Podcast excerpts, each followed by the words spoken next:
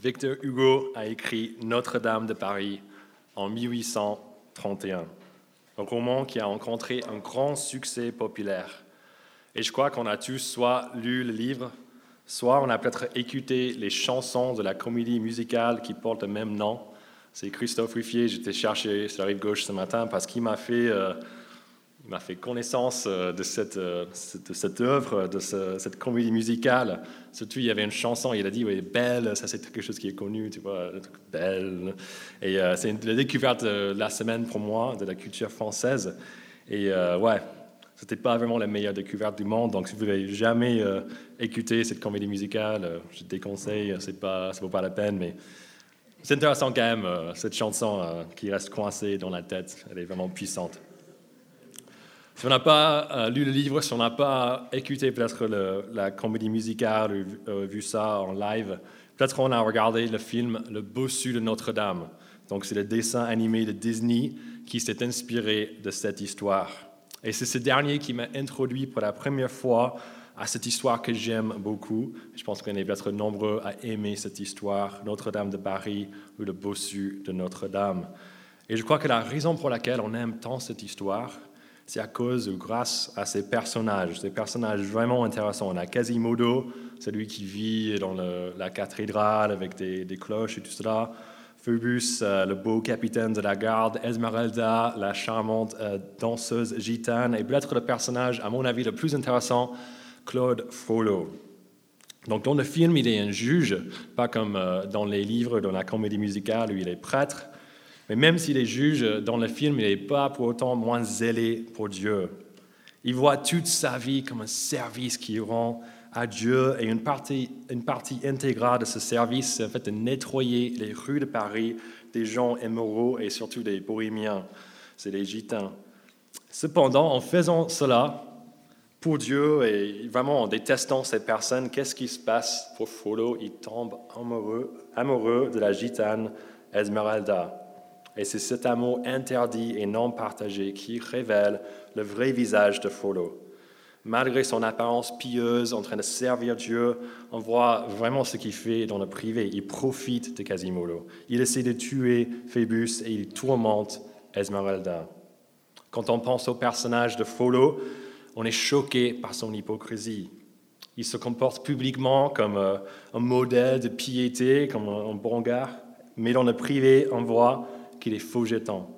Et c'est un personnage qui nous parle parce que je pense qu'on connaît tous les vraies personnes qui sont comme lui, parce qu'on a entendu parler, ou on a, vu sur la télévision, juste des scandales, des trucs, tu vois, euh, des scandales qui ne semblent jamais cesser avec des, prêtres catholiques. Il y a d'autres leaders religieux qui, qui trompent leurs femmes ou qui commettent ou qui incitent les autres aux actes de violence. Et peut-être on connaît personnellement un membre de notre famille, de notre entourage qui est un peu comme ça, qui, à l'extérieur, ils ont l'air très bons, très religieux, très propres et tout cela, mais en privé, c'est toute une autre histoire. Et c'est peut-être à cause d'un tel individu qu'on reste un peu froid, on n'est pas prêt à, faire le pas de, croire en Dieu, de, de faire partie d'une église, parce qu'on voit qu'il y a trop d'hypocrisie, il y a trop d'injustice dans les vies des gens religieux. On ne veut pas être comme ça. Et en plus, on pense si Dieu est tout puissant, pourquoi, pourquoi est-ce qu'il laisse ça passer? Pourquoi est-ce qu'il fait rien pour arrêter ces personnes comme ça? Si des pensées comme ça ont déjà traversé votre esprit, vous avez de la chance parce que ce matin, Dieu va répondre euh, aux gens qui se disent lui appartenir, mais qui vivent autrement. Et quand je dis que Dieu va répondre, c'est plutôt qu'il va leur rentrer dedans. Regardez avec moi le verset 1 du chapitre 58 d'Ésaïe. Qu'est-ce que Dieu dit à son prophète qui dit, s'il te plaît, Ésaïe, parle gentiment à quelques personnes. Non, regarde ce premier verset. Crie à pleine voix sans te retenir. Fais retentir ta voix comme une trompette et révèle à mon peuple sa révolte et à la famille de Jacob ses péchés. Et les cris de ce verset sont que de, juste seulement en fait, de début dans les prochains versets, on verra encore plus comment Dieu va répandre aux hypocrites et leur rentrer dedans. Donc prenez votre popcorn parce que le spectacle va bientôt commencer. Mais avant d'aller plus loin, je pense que c'est important, il ne faut pas louper à qui Dieu s'adresse dans ce verset 1. Regardez avec moi. Crie à pleine voix et tout ça, mais crie à qui? Est-ce aux responsables Non, en fait, Dieu demande à Ésaïe de crier au peuple, à la famille de Jacob. Donc Dieu ne veut pas seulement s'en prendre aux prêtres ou responsables hypocrites dans ce passage, non, il cible son peuple en entier. Du coup, si on est là, si on se considère comme euh, un membre du peuple de Dieu, Dieu va nous rentrer dedans aussi. Pourquoi? Parce que Dieu veut nous montrer comment on est tous hypocrites au plus profond de nous, au niveau de nos désirs. Et Dieu fait cela en nous montrant deux choses. D'abord, dans les versets 1 à 5 du passage, ce qu'on désire. Et ensuite, dans les versets 6 à 14, ce qu'il désire. Ce qu'on veut versus ce que Dieu veut. Et on découvrira comme l'amour non partagé entre Frodo et euh, Esmeralda, nous ne partageons pas les mêmes désirs que Dieu. Nous sommes bien trop souvent hypocrites. Dieu, par contre, il désire une religion, véritable et non un semblant de piété. Pour ceux qui veulent prendre des notes, la deuxième page de votre bulletin, vous avez le plan, vous avez l'endroit pour prendre des notes. Et on va commencer maintenant ce premier point, ce qu'on veut. Et la première chose qu'on apprend par rapport à ce qu'on veut, c'est déjà dans ce premier verset qu'on a lu tout à l'heure. Donc je vous invite à regarder ce verset de nouveau avec moi. Crie à pleine voix sans te retenir, fais retentir ta voix comme une trompette et révèle à mon peuple sa révolte, à la famille de Jacob ses péchés. D'après ce verset, la première chose qu'on veut tous, c'est la révolte, c'est la rébellion contre le Dieu créateur. On veut faire tout simplement ce qu'on veut faire. On ne veut pas que quelqu'un d'autre nous dise mais vis comme ça ou fais ça. On est juste, on veut être nos propres maîtres. On ne veut pas obéir à Dieu, qui la Bible décrit comme le maître de l'univers. Et du coup, c'est cette révolte, cette rébellion contre Dieu que la Bible s'appelle le appelle pardon, le péché, et on en est tous coupables. Et le verset 1 nous dit que malgré le fait qu'il y a certaines personnes qui font partie du peuple de Dieu, ils sont de nouveau dans cette révolte contre lui. Mais quelle est la nature de cette révolte? Quels sont les péchés particuliers que Dieu veut condamner même chez son peuple? Regardez avec moi le verset 2. C'est moi que, jour après jour, ils consultent. Ils veulent connaître mes voies. Comme une nation qui aurait pratiqué la justice, ils n'aurait pas abandonné le droit institué par son Dieu. Ils me réclament des jugements conformes à la justice. Ils désirent se reprocher de Dieu. C'est peut-être juste moi, mais en lisant ce verset, je ne comprends pas trop pourquoi Dieu n'est pas content de son peuple. Son peuple n'est pas en train de fabriquer des idoles en bois pour le remplacer. On a vu ça la semaine dernière dans le, chapitre 57. Pourquoi est-ce que Dieu n'est pas content? Son peuple n'est pas en train de faire ça, mais regarde, Dieu il est fâché maintenant. Pourquoi? Parce que son peuple le consulte. Parce que son peuple désire se rapprocher de lui. Mais, mais qu'est-ce que c'est ça? N'est-ce pas ce qu'un croyant est censé faire? N'est-ce pas ce qu'on a entendu la semaine dernière? Il y avait de mauvaises voix, des idoles, et la bonne voix, c'était s'approcher de Dieu, de chercher Dieu parce qu'il est le seul qui peut nous transformer. Et donc, je pense qu'on peut comprendre un petit peu le désarroi du peuple au début de verset 3. Regardez, à quoi nous sert-il de jeûner si tu ne le vois pas? De nous humilier si tu n'y fais pas attention? C'est une très bonne question. Si Dieu ne voit pas quand on fait des trucs pour, pour lui, pourquoi les faire? Et peut-être que cette situation de consternation, c'est aussi la nôtre ce matin. Comme le peuple de Dieu, on se sent loin de lui. Il nous semble que Dieu ne nous voit pas, qu'il ne nous entend pas. Ce n'est pas parce qu'on n'a pas demandé ou parce qu'on ne fait pas les trucs pour Dieu. On va peut-être à l'église tous les dimanches, on donne de l'argent, on garde plus ou moins un plan de lecture euh, de la Bible, on essaie aussi de prier. On est même peut-être allé jusqu'au point, comme le peuple, de jeûner, de faire un rite religieux vraiment censé être pour Dieu. Mais malgré tout cela, on n'arrive pas à se sentir près de lui. Il y a un blocage, il y a quelque chose, quelque chose qui cloche entre lui et nous. Et peut-être que ça fait quand même un petit moment que ça se passe comme ça avec Dieu. Et donc aujourd'hui, on se demande, comme le peuple, mais à quoi sert-il de croire en Dieu? À quoi sert tout notre service si Dieu ne le voit pas? Comme pour le peuple, c'est des bonnes questions. Et heureusement pour nous, Dieu a de bonnes réponses. Dieu veut faire comprendre à son peuple que le blocage qui existe entre eux et lui vient de leur soi-disant bonne action. Le fait de jeûner, c'est quelque chose qu'ils pensent faire pour, eux, pour Dieu, en fait, c'est en réalité aussi un acte de rébellion. Ils jeûnent pour eux-mêmes. Mais comment est-ce qu'un rite religieux comme le jeûne peut être pour, pour nous-mêmes? Qui veut vraiment jeûner? Qui veut se priver de la nourriture? On ne fait pas ça pour nous. Sauf, je connais une personne qui a fait ça un peu jeûner pour, pour soi, et c'est juste parce que cette personne, c'était un chrétien qui voulait perdre du poids. Donc ils ont commencé un régime. Mais parce qu'ils voulaient faire un truc spirituel, ils ont dit, mais en fait, euh, je vais jeûner pour le Seigneur euh, plusieurs jours d'affilée, même quelques semaines, de ne pas manger ci ou ça. Et moi, j'appelle ça le régime jeûne. Et c'est au cas où vous vous posez la question, est-ce que ça compte? Ça compte pas, désolé. Mais cependant, on voit dans la réponse de Dieu, on, verra dans sa réponse, dans les versets 3 et 4, que le, peuple n'est pas en train de faire un régime jeune, mais ils sont quand même jeûnés pour eux-mêmes. Comment est-ce qu'on voit ça? Regardez avec moi les versets 3 et le verset 4, comment Dieu répond à son peuple. C'est que le jour où vous jeûnez, vous accomplissez vos propres désirs et traitez durement tous vos ouvriers votre jeûne débouche sur des procès et des disputes, sur des méchants coups de poing. Vous ne jeûnez pas comme vous le faites aujourd'hui, de manière à faire entendre votre voix là-haut. Dieu peut dire que le peuple jeûne pour eux-mêmes parce qu'il voit à travers les façades. Il n'est pas stupide, il n'est pas dupe, il connaît les motivations de chaque action qu'on fait. Et dans le cas des peuples, Dieu les voit pour les hypocrites qui sont. Au verset 3, lors de leur jeûne, un acte qui est censé être, censé montrer de dépendance de Dieu, de désir d'obéir à Dieu, est-ce qu'ils sont en train de chercher Dieu?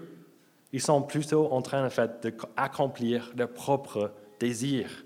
Ils maltraitent, regardez, les ouvriers, les moins puissants parmi eux, parmi eux. Et au verset 4, on voit que lorsqu'ils jeûnent de leur nourriture, ils ne jeûnent pas de leur méchanceté. Ils se livrent au procès, aux disputes, ou même aux coups de poing. C'est comme si on venait à l'église tous les dimanches, mais en fait, on fait ça pour Dieu, mais on est juste en train d'avoir des bagarres ici ou quelque chose comme ça. C'est vraiment n'importe quoi. Et cela montre que le peuple, il se fiche de Dieu.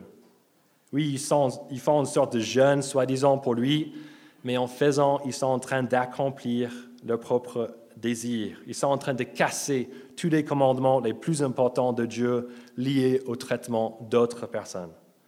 Et donc Dieu remet les pendules à l'air au verset 5. Regardez, est-ce un jeûne de ce genre que je préconise? Un jour où l'homme s'humilie S'agit-il de courber la tête comme un roseau? Faut-il se coucher sur le sac et la, et la cendre? Est-ce que est cela pardon, que tu appelles un jeûne, un jour agréable à l'Éternel? Dieu ne désire pas un semblant de piété, même si ça a l'air assez convaincant avec des têtes courbées et des sacs et la cendre. Mais c'est exactement ce qu'on désire tous. Peut-être pas des sacs et des cendres parce que j'imagine que ça gratte énormément, mais c'est vrai qu'on désire tous un semblant de piété. On le désire parce que c'est beaucoup plus facile de faire semblant que d'avoir une vraie piété parce qu'une vraie piété nous coûte énormément. Il nous coûte notre orgueil. Une vraie piété nous oblige de nous soumettre entièrement à Dieu, alors qu'une fausse nous laisse continuer comme étant nos propres maîtres. On peut faire ce qu'on veut en obéissant au commandement de Dieu qui nous, qui plaît. Et nous, ouais, nous pouvons euh, juste choisir ce qu'on veut faire des commandements de Dieu. Et quand c'est nous qui, avons le choix, le choix par, rapport à ça, souvent on devient un peu comme follow. On garde certains rites, certains petits trucs qu'on peut ajouter facilement à nos vies et on laisse tomber ce qui est le plus important, l'amour pour Dieu et l'amour pour les autres personnes, le plus grand de tous les commandements. Mais peut-être qu'on se dit, mais ouais, on ne fait pas ça. L'Église ici, c'est pas en train de vivre une religion morte et ouais, tu vois, c'est, on est l'Église des deux rives. On a un nouveau logo, ça bouge ici, c'est cool. On n'est pas en train de vivre ce qui est décrit dans ces versets. Mais que dirait Dieu par rapport à nous? Si nous prenez euh, chacun à côté ce matin, que dirait-il? Nos vies ne sont-elles pas trop souvent un jeûne soi-disant pour Dieu mais en réalité un moyen de satisfaire nos propres désirs? Pourquoi est-ce qu'on est là même ce matin? Est-ce que c'est euh, quelqu'un qui nous a amenés ici? Sommes-nous juste là parce que nos parents, notre conjoint peut-être, notre responsable PEPS nous oblige à être là? Et à cause de cela, nous gardons un certain mépris euh, pour ces personnes dans, dans nos cœurs parce qu'ils ont gâché en fait ce qui aurait pu être une super grasse matinée. Ou peut-être que nous sommes là parce que c'est quelque chose qu'il faut faire pour Dieu. Et puis, il va être content de nous. Nous venons, nous chantons un petit peu, nous écoutons une prédication. Aujourd'hui, on peut même manger un petit coup après euh, avec le pique-nique. Et on fait ça, et puis c'est bon. On a fait notre service pour Dieu. Et le reste de la semaine, lundi à samedi, euh, c'est à nous de, de faire ce que, ce que nous voulons. Notre baptême, est-ce qu'il était vraiment un pas d'obéissance à Dieu suite à une compréhension de l'Évangile, ou tout simplement un moyen d'être bien vu par les autres, ou comme un rite à faire euh, quelque chose pour cocher une case pour qu'on puisse aller au ciel un jour Allons-nous au groupe PEPS, des groupes de maisons de l'Église, chaque semaine pour la même raison? Notre culte personnel est-il devenu aussi un autre truc à faire et pas quelque chose que nous faisons pour être réellement transformé. Mes amis, même si on vient au culte tous les dimanches, si on vient au groupe PEPS, même si on donne de l'argent et on fait notre culte perso tous les jours, ou peu importe ce qu'on fait d'autre, est-ce que ça suffit? La réponse d'après ces cinq versets, c'est non si on fait ces choses selon nos désirs et non pour Dieu. Même en faisant toutes ces choses, on peut encore être en révolte contre Dieu encore loin de lui dans le péché. Et pour nous qui semblons être loin de Dieu ce matin, ceci c'est peut-être pourquoi. Peut-être que nos vies sont incohérentes comme le peuple. Nous professons Dieu avec nos lèvres et nous faisons des gestes pour lui, mais nos vies sont aussi définies par des conflits et des disputes, par euh, des, des jugements qu'on lance à droite, à gauche, par l'absence de l'amour pour les gens autour de nous. Nous vivons dans le compromis, peut-être comme le peuple avec un semblant de piété, mais un cœur plein de méchanceté. Ou peut-être que nous sommes compromis à cause de notre péché, un autre moyen de révolter contre, contre Dieu, l'immoralité sexuelle, le soif de posséder, la haine, le racisme. Il y a mille actes euh, de rébellion contre Dieu qu'on peut faire. Et même en faisant tout cela, nous prions, Dieu, reviens, euh, guide-moi, euh, révèle-moi ta volonté, qu'est-ce que tu veux pour ma vie tout cela. Mais nous désobéissons à sa volonté qui est déjà révélée pour nous dans sa parole. Et si nous sommes honnêtes, en faisant ces prières, nous ne voulons pas vraiment entendre de la part de Dieu, parce que nous savons peut-être qu'il viendra casser la religion confortable que nous avons construite pour nous-mêmes. Une religion avec peu de Dieu et beaucoup de nous et nos désirs. Comme le peuple de Dieu à l'époque, comme Follow, on n'a qu'un semblant de piété. Pour ceux qui connaissent la fin de l'histoire du bossu de Notre-Dame, on sait que l'hypocrisie dans la vie de Follow le mène à sa chute. Et c'est même une chute littérale depuis le sommet de Notre-Dame. Et c'est quelque chose, dans cette chute, on peut apprendre au moins trois choses. Premièrement, on apprend que même dans les films Disney, les vilains peuvent mourir. Tu vois, il y a certains films Disney où c'est pour les enfants, on ne veut pas montrer la mort ou quelque chose. Donc le vilain, en fait, il, change d'attitude, il devient quelqu'un aimable dans le film. Mais dans ce film-là, on voit que les méchants peuvent mourir même chez Disney. Deuxièmement, pour les enfants, ils apprennent la loi de la gravité qui dicte que tout ce qui monte doit redescendre. Et c'est vrai que c'est une leçon importante pour les enfants, qu'il y a les lois physiques qui gouvernent un peu comment ça se passe sur Terre. Et enfin, on apprend de cette chute de Follow la gravité, pas cette fois dans un sens littéral, mais la gravité de sa révolte contre Dieu. C'est grave de vivre un semblant de piété qui ne plaît pas à Dieu, et si ce n'est pas réglé, il y aura des conséquences sévères, même Disney le sait. Cependant, tout cela dit, il ne faut pas oublier où nous, où nous sommes dans le contexte de ce livre, dans le contexte du livre d'Ésaïe. Déjà, au tout début d'Ésaïe, le chapitre 1, Dieu a aussi critiqué son peuple pour, pour leur hypocrisie. Il a dit, en fait, ils étaient là en train de faire des cultes, d'offrir des sacrifices, mais ils étaient en train de vivre comme le peuple ici, totalement pour leurs propres désirs. Et Dieu leur a dit, mais arrêtez d'offrir des sacrifices, arrêtez tout. Moi, je moi, n'aime pas ça. C'est pas quelque chose que tu fais vraiment pour moi. Vous faites pour vous-même. Et il, les a avertis. S'ils ne changeaient pas, il les jugerait. Et c'est exactement ce qui se passait entre les chapitres 39 et 40 d'Ésaïe. Les Babyloniens sont venus. Ils sont venus pour détruire le temple, pour tuer plein de personnes et pour exiler les autres. Mais dans les chapitres 40 à 55 d'Ésaïe, on voit comment Dieu a promis de rassembler et sauver ce reste du peuple. Et c'est maintenant à ce peuple sauvé par Dieu qu'il s'adresse. Du coup, les accusations de, ces versets sont pas là pour condamner son peuple, mais plutôt pour les encourager à changer. Dieu veut montrer de nouveau la grandeur de sa grâce, une grâce qui ne s'arrête pas au salut, mais qui continue pour la transformation de son peuple. Il n'abandonne pas son peuple qu'il a sauvé. Non, il les appelle à renoncer à ce qu'ils désirent pour faire ce que lui désire. Et nous allons voir dans le reste du chapitre, de versets 6 à 14, ce que Dieu désire. Et ça pourrait pas être plus clair parce que Dieu va juste dire voici euh, ce que je veux. Et on va voir ça en fait dans, trois couches. Donc il y a trois fois où il y a Dieu qui va dire si tu X ou Y, alors je X ou Y. Donc des bénédictions après euh, une description de la volonté de Dieu. Regardez avec moi le verset 6 pour la première partie de ce que Dieu veut qu'on fasse. Voici le genre de jeûne que je préconise. Détacher les chaînes dues à la méchanceté, dénuer les liens de l'esclavage, renvoyer libre ceux qu'on maltraite, mettez fin aux contraintes de toutes sortes, partage ton pain avec celui qui a faim, et fais entrer chez toi les pauvres sans foyer. Quand tu vois un homme nu, couvre-le. Ne cherche pas à éviter celui qui est fait de la même chair que toi.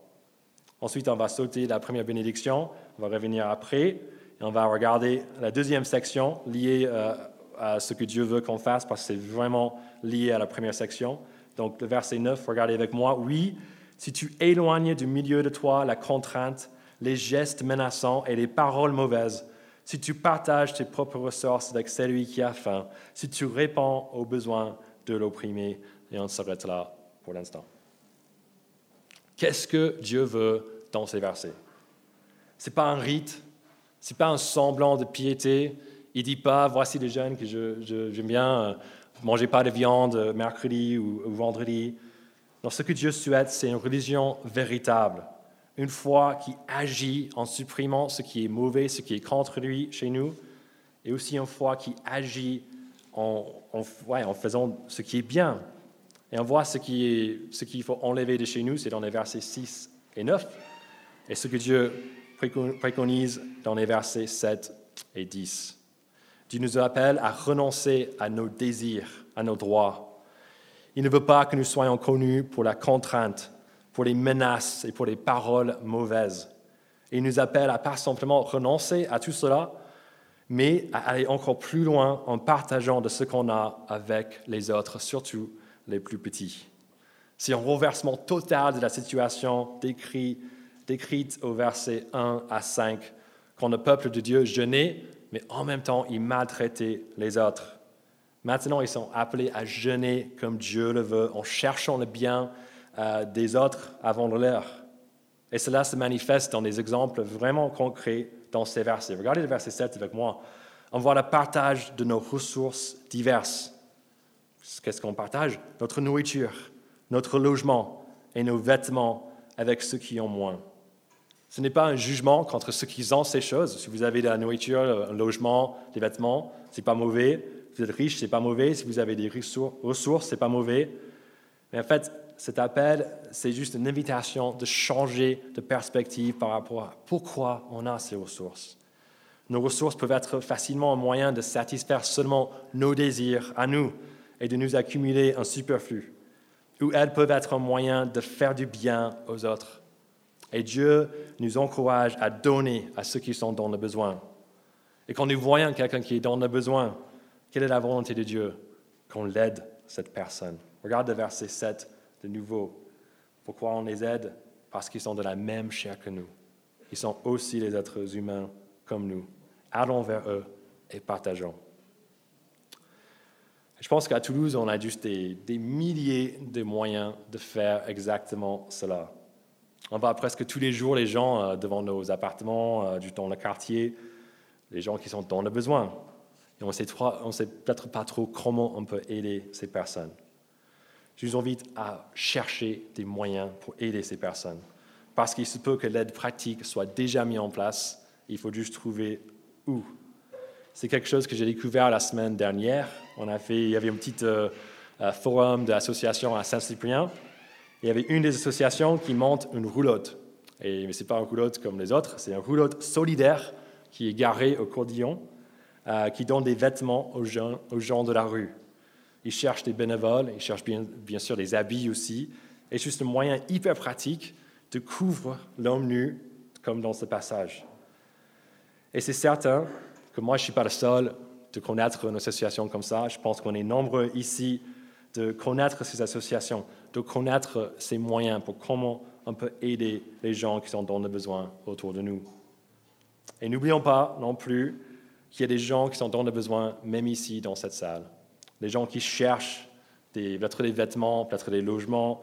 Euh, je ne sais pas trop, il y a souvent des, petits euh, problèmes, des soucis, quelque chose qui arrive dans l'Église. Et c'est notre responsabilité en tant que croyants, en tant que chrétiens, d'aider ceux de notre famille d'abord, mais de ne pas arrêter cela, d'aller même vers l'extérieur aussi. La prochaine fois qu'on entend parler de quelqu'un qui est dans le besoin, au lieu de penser à ce que ça va nous coûter, pensons à ce que Dieu veut et partageons ensuite joyeusement les ressources que Dieu nous a données, de notre temps, notre énergie et de nos finances. Quel témoignage ça pourrait être pour la gloire de Dieu si notre Église suivait les conseils de ces versets. Et en plus de la joie de glorifier le nom de notre Dieu, il y a une deuxième raison pour laquelle nous pouvons partager de ce qu'on a d'une manière joyeuse, et c'est justement parce que Dieu nous promet de bénir ceux qui le font. C'est la deuxième partie de cette formule. Si tu fais nanana, moi je ferai nanana.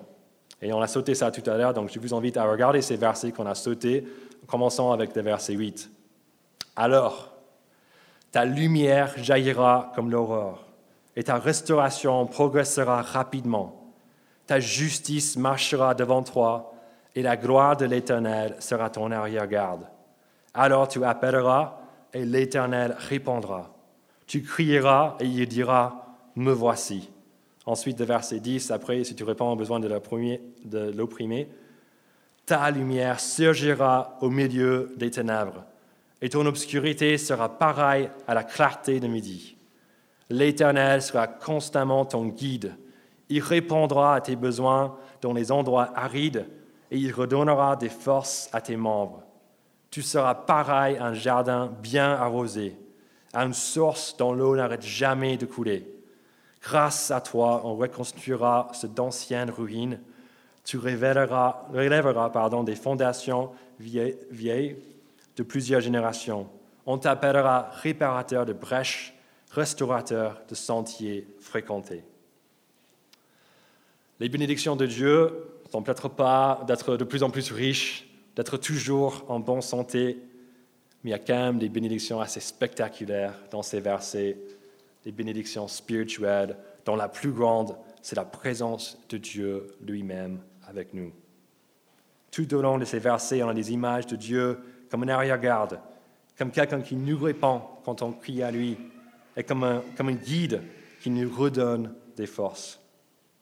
Ces versets parlent aussi d'un jardin bien arrosé, sûrement une allusion au jardin d'Éden, un endroit où le besoin n'existait même pas, et aussi un endroit où la relation entre Dieu et les hommes n'était pas encore cassée par la révolte du péché, la présence de Dieu de nouveau.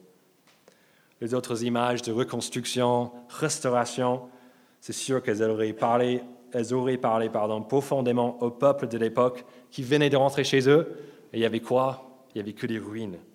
C'est quelque chose qu'on a vu lors de notre étude de Néhémie. On a vu le peuple découragé à cause de cela, mais on a aussi vu les promesses exaucées, le peuple qui a pu euh, reconstruire la muraille et la ville ensuite de Jérusalem. Et je crois que ces images peuvent nous parler aussi aujourd'hui par rapport à la restauration, la reconstruction, surtout si, si on sent que notre relation avec Dieu a besoin de cette restauration. Et enfin, ces versets parlent aussi plusieurs fois de la lumière, un thème important dans le livre d'Ésaïe. C'est quelque chose qu'Ésaïe utilise euh, souvent et je vais citer un verset qui vient du chapitre 9 d'Ésaïe, le verset 1.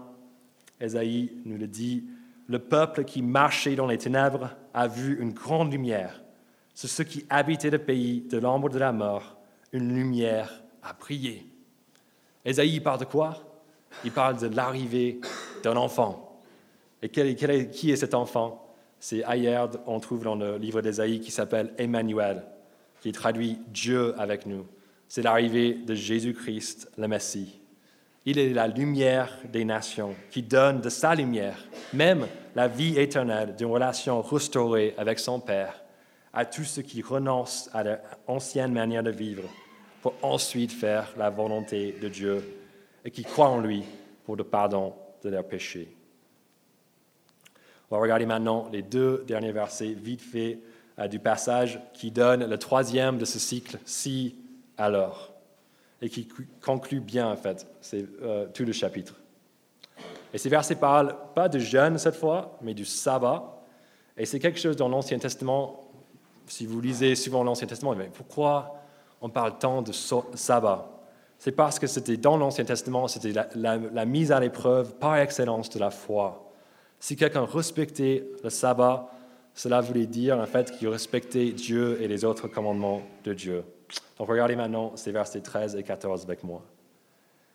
Si tu retiens ton pied pendant le sabbat pour ne pas faire ce qui te plaît durant mon, jour, mon saint jour, si tu considères le sabbat comme un plaisir, le jour saint de l'Éternel, comme digne d'être honoré, et si tu l'honores en ne suivant pas tes voies habituelles, en ne cherchant pas à accomplir tes propres désirs, et en ne parlant pas dans le vide, alors tu trouveras ton plaisir dans l'Éternel. Alors je te ferai monter sur les hauteurs du pays et, te ferai jouir de l'héritage de ton ancêtre Jacob. Oui, c'est l'Éternel qui l'affirme. Dans ces versets et dans ce, chapitre en entier, Dieu nous appelle à renoncer à ce qu'on veut pour faire ce qu'il veut. Et Dieu ne veut pas un semblant de piété, que nous fassions des rites religieux sans changement de vie. Ce que Dieu veut, c'est une religion véritable qui agit en nous et qui porte des fruits qui sont décrits au verset 6 à 14. Et dans ces deux derniers versets, on voit que Dieu nous a, ces derniers versets montrent aussi que Dieu veut qu'en pratiquant cette religion vraie et véritable, que nous serons bénis énormément par Dieu. Dieu veut nous bénir. Ceux qui cherchent à faire ce que Dieu veut en renonçant à leur propre voie et en servant d'autres personnes, c'est ces personnes-là qui sont le plus comblées. Ils ne trouvent plus de plaisir dans leur ancienne manière de vivre, qui en fait a jamais satisfait parfaitement. Ils trouvent plutôt leur plaisir dans l'éternel, qui les bénira de sa présence éternelle, ce que la Bible appelle la vie éternelle, juste connaître Dieu lui-même. Dieu désire une religion véritable, non un semblant de piété. Ce que ce passage nous enseigne, et c'est quelque chose que Victor Hugo, je pense qu'il savait bien aussi, l'auteur de Notre-Dame de Paris. Quand il a décrit le personnage de Folo, il, savait comment ça s'est passé, et même à la fin de sa vie, dans son testament, il avait aussi pu faire ce lien-là. Et je vais citer quelques phrases pour conclure. Dieu, l'âme, la responsabilité. Cette triple notion suffit à l'homme. Elle m'a suffi. C'est la religion vraie. J'ai vécu en elle, je meurs en elle. Par la suite, il dit, je donne 50 000 francs aux pauvres. Je désire être porté au cimetière dans le corbillard. Je refuse l'horizon de toutes les églises. Je crois en Dieu. Je vous invite à prier avec moi.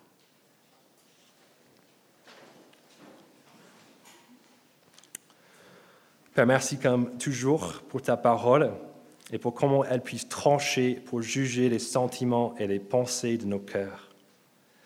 Face à la vision plus claire qu'elle nous a donnée ce matin de ce qu'on désire et de ce que tu désires, que pouvons-nous faire que demander pardon? Pardon Dieu, Créateur, pour notre révolte contre toi. Une révolte qui est si grande qu'elle puisse suyer même les choses qu'on fait pour toi, les actes Dieu qui deviennent pourris. Seigneur, on est tellement faible et on ne veut plus vivre pour nous-mêmes et pour nos désirs. S'il te plaît, aie pitié de nous. Aide-nous à avoir des cœurs brisés devant toi et pardonne nos péchés. Enlève notre semblant de piété et remplace-le avec une vraie piété, une soumission totale à toi. Et aide-nous à pratiquer une religion véritable, à faire les choses que tu désires. Et on a vu ce matin qu'est-ce que tu désires, c'est qu'on aime les gens autour de nous plus que nous-mêmes et qu'on soit zélé à partager ce qu'on a avec eux.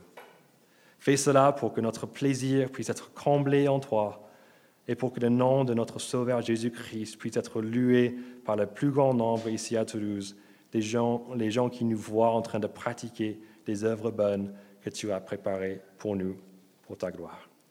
Amen.